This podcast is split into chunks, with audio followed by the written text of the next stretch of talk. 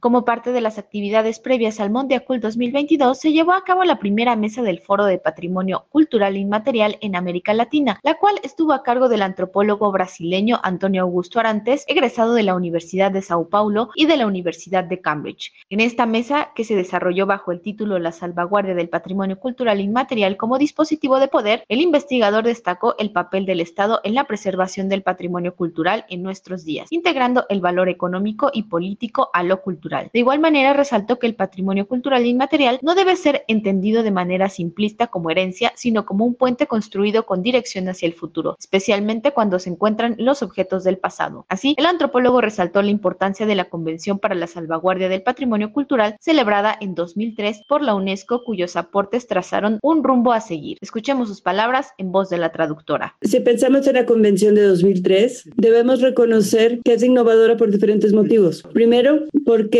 consagró el vínculo entre el vínculo que existe entre el patrimonio con la autorrepresentación de agentes sociales específicos. El reconocimiento de una práctica como patrimonio depende antes de nada de que sus practicantes y sus creadores y recreadores la identifiquen como emblema de su identidad. En segundo lugar, la convención es innovadora porque reafirma la necesidad de diálogo con esos agentes. Muchos de ellos pertenecen a grupos y a categorías sociales que están políticamente marginalizadas de los países en los que viven. Así que debemos preguntarnos hasta qué punto los agentes del patrimonio tienen posibilidades de dialogar con los sujetos del patrimonio cultural inmaterial, condiciones semejantes a las que tienen en sus discusiones con historiadores, arquitectos, ingenieros, emprendedores.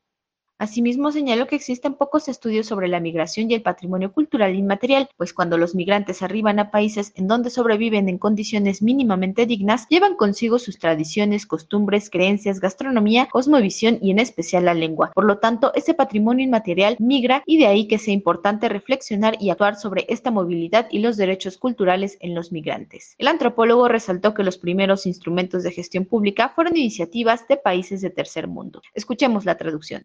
Primeros instrumentos de gestión pública que enfocan las manifestaciones de diversidad cultural en los ámbitos nacional e internacional fueron iniciativas de países del tercer mundo, co-creadas con mira a cautelar los elementos culturales de los pueblos ubicados en África, en el sudeste asiático, en América Latina. Una de las razones puede ser la existencia de una gran diversidad en la población, al igual que el esplendor y la importancia histórica de su patrimonio para toda la humanidad. Aún así, esta diversidad es y ha sido desde hace siglos rehén de regímenes políticos autoritarios, coloniales, postcoloniales, de gobiernos que al mismo tiempo que se han beneficiado de recursos naturales y del trabajo de estas poblaciones, los foros del patrimonio cultural inmaterial en América Latina, que cuentan con la participación de especialistas, portadores y representantes de las instituciones culturales nacionales e internacionales, se podrán seguir hasta el 29 de julio a través de las transmisiones en vivo de la Secretaría de Cultura Federal y la plataforma Contigo en la Distancia. Para Radio Educación, Pani Gutiérrez.